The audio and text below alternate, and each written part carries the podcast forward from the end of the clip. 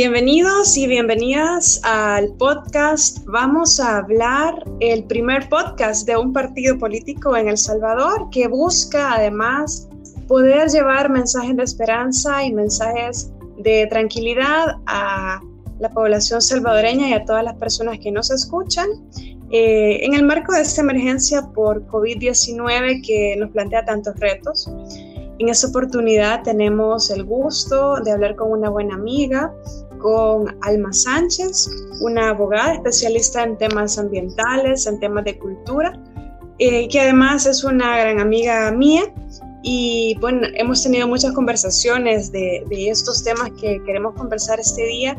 Eh, y bueno, Alma, bienvenida y, y gracias por participar en este podcast. Bueno, gracias Claudia por la invitación. me siento muy contenta que en medio de, esta calma aparente del día a día que uno ha tenido por muchos años, ¿verdad? Podamos eh, tener una plática, una plática que se salga quizás de lo común que, hemos platicado en otras ocasiones.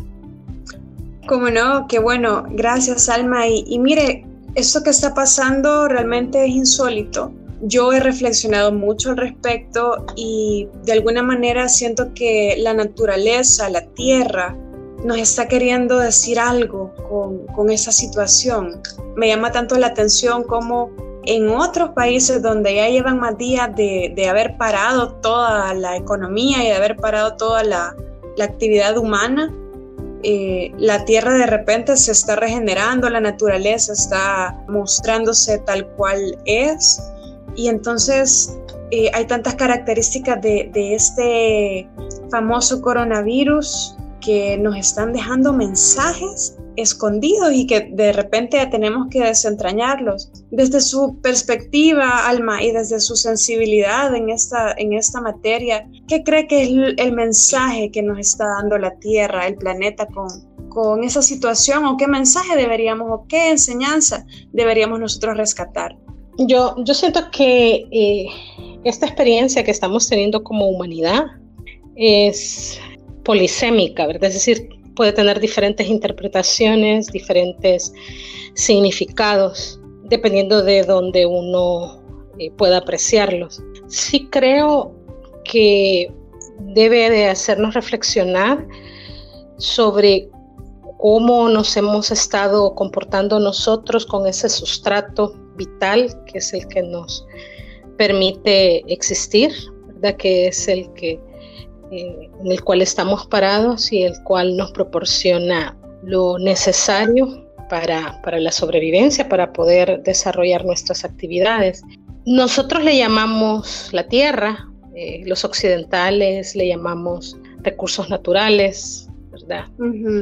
O la naturaleza. Pero creo que ahí estaría eh, parte de la reflexión, que yo sé que para personas como nosotros, que, analizamos las cosas a través de la evidencia, que nos demuestra si algo es cierto, verdadero, a través de la recta razón, o lo que nos enseñaron en la formación académica, o la deformación académica, mejor dicho, que, sí, a veces.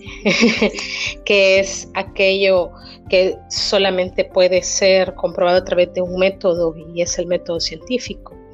Pero esto que estamos viviendo, uno realmente lo, aprecia a través de los sentidos, no necesariamente a través del método científico. Los científicos podrán verlo desde ahí, pero nosotros que, que por el hecho de ser mujeres y que por ese mismo hecho creo que tenemos mejor la capacidad que los compañeros hombres de interpretar lo que la tierra o lo que la madre tierra, como dirían los pueblos originarios, nos está diciendo, eh, a mí me parece que, es para sentarnos a reflexionar y a, ver todo lo que hemos caminado y tanto de lo que hemos estado haciendo en realidad es en beneficio de toda la colectividad humana que, habita acá o tal vez no yendo tan lejos en, el, en, la colectividad donde yo me reúno o donde yo me, desarrollo. creo que también es de hacernos reflexionar qué es lo que le estamos enseñando a nuestros hijos, las que tenemos la bendición de ser madres, qué es lo que le estamos eh, facilitando a nuestros hijos para que puedan obtener enseñanzas dinámicas de este proceso que, que sí es un proceso duro, ¿verdad? Es un proceso que nos está golpeando y que nos genera lo más difícil que es para un ser humano aceptar, que es la incertidumbre. Sí, y querer tener el control de, de muchas cosas, sino de, de, todo, ¿verdad? De lo que nos, nos, rodea. Sí, creo que eh, incluso, por lo menos voy a hablar de lo que me, me, me pasa a mí yo tengo muchos años de venirme cuestionando si lo que hago todos los días es con lo que yo quiero terminar el resto de mis días. Y hoy con esto, en realidad yo he llegado a la conclusión que no es esto con lo que quiero yo terminar el resto de mis días. Al menos en mi caso, yo provengo de una profesión que trabaja con la superestructura, es decir, en el mundo del sector terciario de la economía, ¿verdad? Que son los servicios. Los servicios. Exacto, pero se nos olvida que los servicios y la industria, que es a la que nosotros servimos, radica o se basa, depende fundamentalmente del sector primario. Y, y a mí sí me gustaría terminar mis días trabajando en ese sector pero de una manera más sensible, no de la forma tan técnica y tan dura con la que nosotros hemos tratado durante todo este tiempo a, ese sustrato, porque vea que las palabras incluso que nosotros tratamos de buscar para poder referirnos a esos bienes, a esos patrimonios, no son nada amables. O sea, todos los sustantivos que nosotros podemos utilizar para referirnos a la tierra siempre van a redundar en posesión, en aprehensión, en sometimiento, en utilización y en explotación. En cambio, eh, si nosotros empezáramos a cambiar el lenguaje, porque el lenguaje construye, sea, el, más alto constructor de conductas es el lenguaje y, y, no lo digo yo, lo dicen los psicólogos, yo lo he podido ver en mis hijos. Y creo que de eso también depende lo que nosotros como humanos conscientes debemos de empezar a tratar de cambiar, porque no es posible que vamos a estar siendo más amables con la tierra, con la madre tierra, con nuestra primera mamá, si vamos siempre sí, seguir refiriéndonos a ella como una entidad que no siente, que no, que, es como, como, como que se estuviera ahí, como que si fuera una piedra y que apenas es sensitiva. Cuando la, la, experiencia esta pareciera que nos está diciendo lo contrario, ¿verdad? Pareciera que nos está diciendo que sí, que si siente y es capaz de reaccionar. Y como dice un proverbio indio, ¿verdad? Dios eh, siempre perdona, el humano a veces perdona, pero la naturaleza nunca perdona.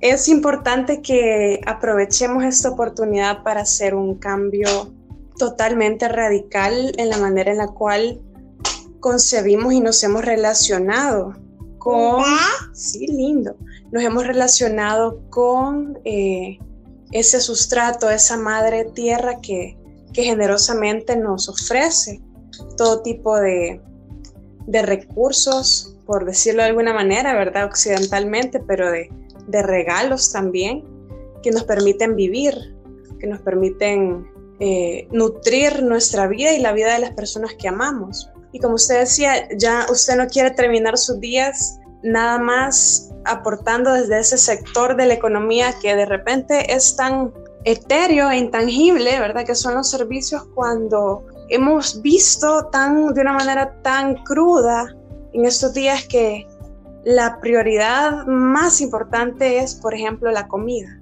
¿verdad? El resguardo, el agua.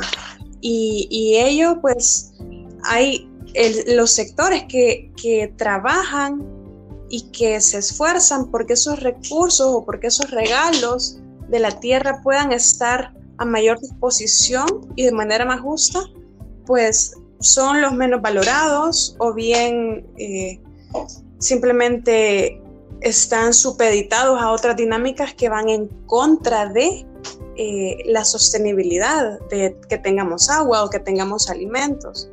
Yo también he sentido ese llamado en estos días, ¿verdad? Y también el hecho de estar en casa permite que al no estar en ese corre-corre permanente, podamos valorar las cosas de una manera distinta y ralentizar nuestros ritmos. ¿Cómo podemos hacer en estos momentos donde estamos recluidos, donde tenemos una movilidad limitada hacia el exterior, pero que estamos muy hacia el interior? ¿Qué pensamientos o qué acciones o qué eh, prácticas podemos llevar a cabo para ir experimentando ese cambio de conciencia y ese cambio de, estructura mental, ¿verdad? Respecto a todo esto. Fíjense que contestar esa pregunta es, a mi manera de ver, un, un poco complicado, pero no es lo mismo responder esta pregunta que usted me está haciendo desde nosotros como clase media o, como nos llaman eh, muchos, los clase medieros, ¿verdad? O los clase mediero burgueses, como nos lo dicen también de forma despectiva. Pero, no, pero en realidad, en parte tienen razón, porque no es lo mismo estar contestando esta pregunta desde la posición donde está usted o donde estoy yo, que desde la posición en la que puede estar eh, una obrera o, alguien que trabaja en la maquila o alguien que trabaja en el mercado. ¿Por qué? Vaya, porque como quiera que sea, donde nos está tocando habitar ahorita, donde nos está tocando quedarnos para estar en la cuarentena, es en nuestras casas. Y el espacio físico donde nosotros habitamos condiciona la respuesta que yo le voy a decir a usted. Condiciona la capacidad de resiliencia que puedan tener nuestros hijos, al igual como condiciona las herramientas que aún este país, con todo y sus defectos y con todas sus carencias, es capaz de facilitarnos dentro de la misma carencia.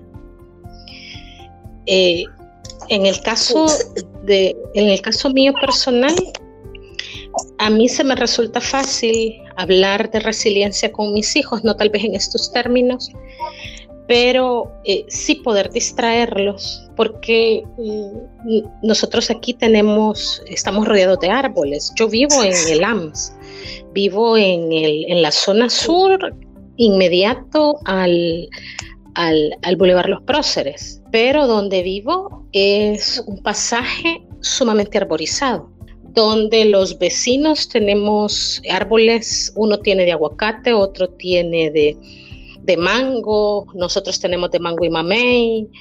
Y la cuestión es de que aquí vienen ardillas, vienen loras, eh, vienen tacuacines. Entonces es como mucho más fácil dar la, la, eh, la enseñanza, ¿verdad? Y, involucrarlos a ellos en esa dinámica amorosa y armoniosa de cómo habla la naturaleza y cómo podemos, podemos compartir. O sea, no hay que cortar todos los mangos. ¿Por qué? Porque las loras también comen y que de repente cortamos los mangos del palo de nosotros, pero a la semana siguiente el vecino también contó sus mangos y nos dio al pasaje. Y de repente el que cuida el pasaje, que vive al final, en una casita pequeña, pero que vive aquí con nosotros, también cortó de su palo de aguacate y nos dio a todos.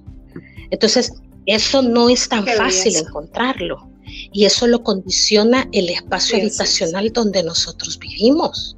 Entonces, de alguna manera, eh, estamos llevando este problema quizás de la manera menos mal que pudiéramos estarla llevando, porque estamos haciendo consciente no solo las bellezas que tenemos en el pasaje, que son los árboles, sino que así como ahora nosotros necesitamos de esos alimentos, pues también los necesitan las loras, y también los necesitan los tacuaches, y también los necesitan los gatos, el vecino que nos cuida el pasaje en la noche, porque él es sereno y se desvela, tiene dos perros y salimos a darle en la noche comida a los perros. Estamos, estamos compartiendo pero no es lo mismo decir esto que si estuviera viviendo, por ejemplo, eh, en, una colonia eh, sumamente popular, donde vegetación no hay nada.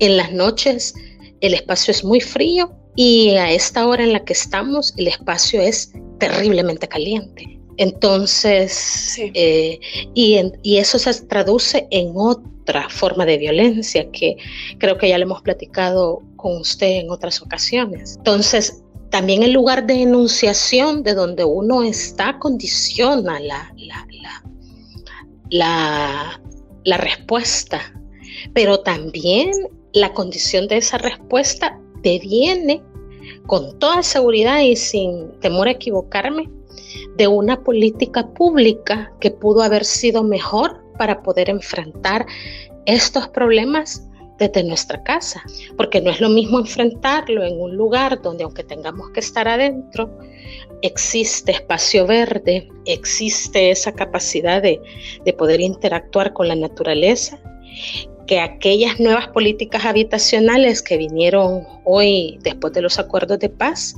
que hicieron del desarrollo urbano y sobre todo de la vivienda mínima un negocio en donde la zona verde es un bote de leche clean o un bote de leche seteco. Entonces, eh, yo creo que esto es tan multifactorial que una plática no nos, no nos alcanzaría para poder terminar de, tocar por lo menos los puntos eh, más evidentes de cómo, cómo enfrentarlo. Ahora, si tenemos la posibilidad o la bendición de tener eh, un árbol o de tener espacio verde cerca, esa es la, la, oportunidad de poder interactuar con ese pequeño ser y ver que ese ser es un ecosistema y que tiene muchísimo que enseñarnos, porque uno, la, mejor maestra es la naturaleza. Ahora, como consejo, creo que eh, no debemos permitir que nuestros hijos pasen prendidos ni de la tecnología celular, tablet, computadora, ni del televisor, porque se vuelven más ansiosos, se hacen más ansiosos y van a enfrentar de la peor manera el problema que estamos teniendo. Y el resultado del comportamiento de nuestros hijos ahorita, así como está, lo están haciendo ahorita, también tiene mucho que ver de lo que nosotros hemos construido como padres. Qué revelador eso realmente, Alma, porque la prisa no ha sido una buena consejera para las familias y cuando se nos ve obligados a parar en seco, eh, parece que nos cuesta encontrarnos de maneras distintas, ¿verdad? Y de encontrarnos de maneras que, que abonen a, poder sacar un significado de, de la vida, un significado de esas situaciones. Y el tema de la familia es sumamente importante porque yo creo que la manera en la que se pase esta cuarentena en casa eh, va a marcar muchos recuerdos de, nuestros hijos y de nuestros seres queridos. También eh, es un llamado a la, paciencia, un llamado a, la empatía con los más pequeños o con los mayores también, eh, que pudieran sentirse vulnerables en esta situación, o bien que simplemente no comprenden por qué no se puede salir o desearían salir y, poder regresar a una rutina normal, pero, pero no se puede. ¿Y qué tipo de eh, actividades prácticas podríamos eh, realizar, por ejemplo, con esos seres de la naturaleza que, están ahí, ¿verdad? Conviviendo con nosotros, eh, para que los niños y los jóvenes puedan redescubrir un poco esa otra dimensión de, nosotros, los humanos, como habitantes de este planeta. Eh, regar, por ejemplo, llevarlos a regar con una pequeña regadera o con un guacalito, eh, una pequeña regadera, perdón, o un guacalito eh, grande, un balde con un guacal chiquito, ¿verdad? a regar las plantas si es que tenemos. si no, creo que es momento de empezar a pensar a tener en tener algunas vecinitas que podamos adquirir o incluso eh, sembrar nosotros o comprar en el mercado cuando ya tal vez esto haya pasado. El, mercado uno puede encontrar eh, diferentes clases de plantas que uno puede eh, adaptarse. Ellas pueden adaptarse a si es sol, o es sombra, ¿verdad? Sobre todo cuando los espacios son muy pequeños. También el observar. Yo cuando mis hijos estaban pequeños, los ponía a oír los pajaritos y les decía que, que, lo que cantaban, les decía el nombre a ellos, mira, te están llamando, ¿verdad? Entonces, y como dice, ¿verdad? Maya dice, mira, oí como dice. Entonces, ya los chicos se ponen a oír eh, esos sonidos que generalmente nosotros por vivir en la ciudad ya casi no los escuchamos, no porque no pasen, no porque no estén ahí, sino que porque no les prestamos eh, atención. Ahora, ¿qué hacer cuando lo que nos toca enfrentar prácticamente sobrevivir en la estética del cemento? Es decir, donde solo hay más cemento que otra cosa. Y donde decir, pues sí, pero ahorita ya estoy acá en el problema y tengo que ver cómo lo enfrento, sobre todo con este niño que se me desespera y que se me que llega un momento en que entro en ansiedad porque se desespera él, me desespero yo y sumado a la desesperación que yo ya tengo por el hecho del trabajo, por el aspecto económico y por la incertidumbre, entonces, ¿qué hacer? Yo creo que este es el momento de que si no lo hicimos antes, empezar a hacerlo. Y si lo hemos estado haciendo, pues ahora reforzar en el tema de la disciplina, pero no me refiero a la disciplina en el concepto del castigo, sino a la disciplina en el concepto de poder desarrollar algo que se encomienda y terminarlo y hasta que se termine, aunque no se haga en el mismo día, ¿verdad? Sino que se dé un plazo como tres semanas, una semana, ¿verdad? Y diversificar la matriz de experiencia de nuestros hijos. O sea, la, ¿Cómo, es, eso? La matriz de experiencia es interesante. qué es lo que a ellos les transmite emociones y sensaciones y que tienen la capacidad esa fuente de emociones y sensaciones, de poder tenerlos quietos o de poder tenerlos concentrados, sin necesidad de requerir algo más y que también a la vez tenga un efecto tranquilizador. Yo voy a hablar de, mi experiencia, ¿verdad? porque me resulta difícil hablar de, de, otras experiencias, pero yo lo que sí he visto es que la música mansa las fieras. Sí, yo tengo, yo tengo una hija adolescente que cuando está en ansiedad agarra su violín y con eso baja la ansiedad. Ahora, ella comenzó a su formación de violín cuando tenía tres años. O sea, es, es su tercer brazo el violín. Sí. Pero eso se cultiva y, se, y debe cultivarse incluso en ese corre y corre que nos toca a nosotros porque creo que muchos de nosotros o de nosotras quisieran que las que nosotros tenemos para enfrentar, por ejemplo, e, estas debacles que estamos eh, viviendo. Aparte de que la música es un con la naturaleza, ¿verdad? También depende del, tipo de música, ¿verdad? Ser eh, música académica clásica, ¿verdad? Existen otras formas de, música que, también tranquilizan y dan esa gana de, de, seguir adelante. Por ejemplo, yo no soy rockera, pero a mí la energía y la fuerza, las ganas de seguir viviendo que a mí me transmite Rammstein, por ejemplo, no me lo transmite otro grupo musical. Y, yo había olvidado a Ramstein hacía mucho tiempo, porque yo lo conocí eh, muy joven, pero hoy en esta, en esta cuarentena lo he estado volviendo a oír y no tiene idea cómo me anima. Claro, y, y es parte de, de, de, lo que también quería preguntarle, el tema de la cultura. Y porque está hablando usted de tener, de, de permitir que nuestros hijos tengan experiencias diferentes que les en las cuales ellos se puedan sumergir y, que sean una fuente de tranquilidad para ellos. Y a lo mejor esta época va a ser bien propicia para tener conversaciones con ellos, para generar recuerdos y en definitiva para generar una cultura, micro quizás, pero, pero una cultura, ¿verdad? Entonces, como también me gustaría que, que usted nos comparta cómo esa cultura que construimos en el día a día puede ayudarnos a ser más resilientes ante estas situaciones sumamente difíciles que la humanidad está viviendo. Fíjese que yo siempre les he dicho aquí a, mis hijos que estamos en el mejor lugar del mundo. O sea, para mí el Istmo Centroamericano es un lugar maravilloso donde uno no puede menos que aprender.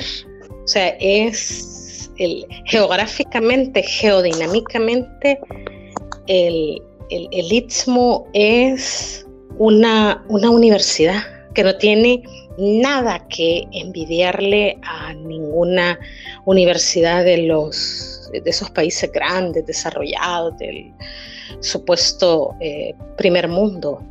Pero lo que pasa es que no nos la creemos. Los salvadoreños no, no nos la creemos que, que, estamos en un lugar, y no me refiero al, al, al pseudo localismo, nacionalismo, no, me refiero a todo lo que somos capaces de ver y aprender y percibir en este contexto en el cual nosotros habitamos. Es aquí donde no hay nada escrito y donde se hace camino al andar. Eso es cultural.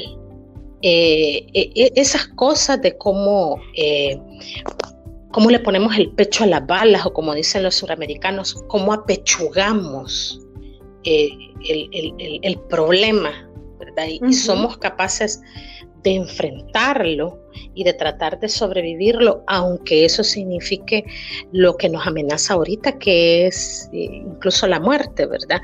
Y que también tiene que ver con la manera en que estamos siendo desobedientes a las directrices de, quien ejerce la gobernabilidad, ¿verdad? Que nos dice que nos estamos en nuestras casas. Y es una, una moneda de doble cara. Sí. Pero eh, a mí sí me parece que todo es cultura. O sea, nadie tiene una cultura mayor, ni una cultura menor, ni, ni, que les falta la cultura. No, sencillamente cada quien responde de conformidad a su contexto y de conformidad a, a la jerarquía de necesidades que tiene satisfechas, ¿verdad? No podemos pedirle que se comporte igual alguien que no tienen ni satisfechas las primeras eh, necesidades biológicas ¿verdad? de un ser humano que al que probablemente las tiene satisfechas hasta, la, hasta el cuarto nivel. Recordémonos de la pirámide de necesidades de Maslow, ¿verdad? De del psicólogo social Abraham Maslow. Entonces, cuando hablamos de cultura, a mi manera de ver es potenciar y mejorar todos esos aspectos buenos todas esas cualidades, todas, todas esas características propias de la cultura, no solo salvadoreña, sino que centroamericana, que nos hace ser incluso diferentes al resto de, Latinoamérica en, en sentido positivo. Yo una vez tuve la oportunidad de estar en un congreso de historia y por curiosidad o providencialmente estuve en una mesa de militares era un congreso de historia centroamericano y estaban eh, los militares. Y para no hacerle muy larga la experiencia, que fue muy bonita, los militares gringos contaron la experiencia que habían tenido en Afganistán con los contingentes salvadoreños. Y hubo algo que el, militar gringo dijo de, de, los salvadoreños que me gustó mucho y dijo que si, que si algo admiraba de nosotros era que cuando recibían una misión, nunca decían eh, que no se podía hacer. Si no estaban los recursos, el salvadoreño decía, vamos a ver cómo hacemos, vamos a ver cómo hacemos. Entonces, eh, eh, eso dijeron ellos que era lo que más admiraban de nosotros, que nosotros nos lo rebuscábamos para poder lograr la misión que se les había encomendado. Entonces creo que este es el espacio que debemos de, aprovechar para que nuestros hijos eh, potencien esa característica propia de nosotros. Asignémosle trabajo en la casa, eh, a que ejerciten un instrumento musical, pudiera ser una flauta, de las flautas que les compramos para el kinder o para, para, para la educación que, están recibiendo o si ya tienen una enseñanza eh, previa, porque la dejaron, pues es hora de retomarla, es hora de ponerles horarios. Hoy en el Internet hay tantas clases gratis, inglés, francés, alemán, hay tantos tutoriales. Entonces ponerlos a, entonces te vas a sentar y vas a estar aquí de tal hora a tal hora y después te puedo revisar o, o después te pregunto o asignarles un libro de acuerdo a la edad y luego compartir lo que leyeron, pero ir formando esa disciplina que no es fácil, no es fácil, Claudia. O sea, a mí me lo va a decir, no es fácil, pero después uno se siente muy, muy satisfecho. Es una inversión, ¿verdad? Es, una inversión de tiempo, más que todo. Porque vaya, los libros uno los puede tener en la casa, el internet. Dígame, ¿quién no tiene, que no tiene internet ahora en el celular, por ejemplo? es de esfuerzo y de tiempo, porque los chicos no son buenos por naturaleza. O sea, uno los tiene que, que, que, que hacer reaccionar de que lo que en ese momento estamos haciendo es para que puedan enfrentar de mejor forma el futuro. Si nosotros como humanidad no cambiamos la tendencia de nuestras conductas, que yo realmente lo veo bien remoto. O sea, yo, yo sé que mucho, incluso muchos filósofos han, han estado reflexionando sobre esto, que hoy sí la humanidad, que hoy la humanidad va a cambiar, que va a ser diferente, que va a ser el nuevo orden de cosas. Yo tengo mis dudas, fíjese, créanme, yo tengo mis dudas, pero bueno, veamos. Lo que tenemos que hacer sí es prepararlos, porque si se da otro fenómeno después, y que seguramente se va a dar. Y que seguramente tenemos que estar preparando a estos chicos para que puedan enfrentar de la mejor manera y mejor de lo que nosotros lo estamos enfrentando estos fenómenos. Excelente, Alma. De verdad que agradezco muchísimo por compartir su experiencia, su sensibilidad y también eh, estos pensamientos que, que nos ha ofrecido en esta sesión, en esta en este programa eh, de podcast. Gracias por también esas, esas llamadas a la, a la alerta, a la reacción, ¿verdad? De lo que estamos viviendo. Y pues quizás el llamado es no dejar que la inercia pase, ¿verdad? Sino más bien aprovechar este momento para muchos quizás privilegiado de, una dinámica distinta y así poder encontrar eh, un significado de, la vida y de las cosas y de la familia que quizás hemos dejado de lado durante mucho tiempo. Eh, quizás solo le pedimos que nos dé un mensaje final antes de, despedirnos de nuestros escuchas para que quede bueno, le, pues, agradezco el último, que quede el último mensaje para todos. Yo quizás daría una opinión, una humilde opinión no, no es el objetivo invadir pensamiento, ¿verdad? Sino tal vez plantear una reflexión de, de, donde uno está y lo que uno mira, ¿no? Pero eh, creo que, que ahorita lo más importante es el tema de la familia. Cómo estamos transmitiendo a nuestros hijos que la familia es el centro generador de la sobrevivencia. Y aunque sean familias así, familias extendidas o unifamiliares, es eh, la familia y, la primera herramienta que nos permite a nosotros enfrentar con resiliencia o con mejor adaptabilidad los problemas que tenemos. Pero también es en la familia donde nos van desarrollando o vamos desarrollando los gustos de los que queremos ser. Yo quisiera solo dejar un mensaje a los que hacemos el papel de educadores, quizás sin serlo, ¿verdad? Porque que creo que quizás a un educador le resultaría mucho más fácil, ¿verdad? Pero nosotros hemos tenido que ir aprendiendo a fuerza de pico y machete.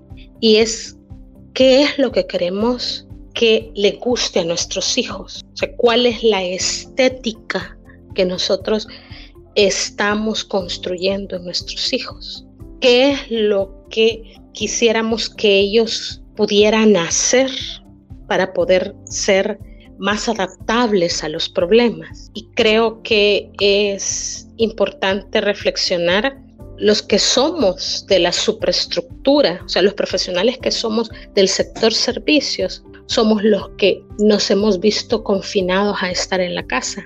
Pero que lo, que usted reflexionaba al principio, aquellos que son las profesiones que más se han visto marginadas son los que están poniendo el pecho a las balas por todos nosotros, que somos los que nos estamos quedando aquí adentro de nuestras casas. Hay, hay una reflexión por ahí que dice, llegará el día en que solo los que puedan cultivar sus propios alimentos comerán. Entonces, ¿qué estamos haciendo nosotros como madre o padres para que nuestros hijos puedan aprender a cultivar sus propios alimentos? Eso, con eso dejaría yo la, la inquietud, vea, nada más. Importantísimo mensaje. Gracias por acompañarnos y gracias por tenernos eh, siempre presentes con, su, con sus reflexiones, Alma. Espero que no sea la última vez y pues no me resta más que agradecer también a quienes nos han escuchado en este podcast y los esperamos para el próximo capítulo de Vamos a ver. Gracias, tengamos Hasta pronto y recordemos que juntos saldremos adelante.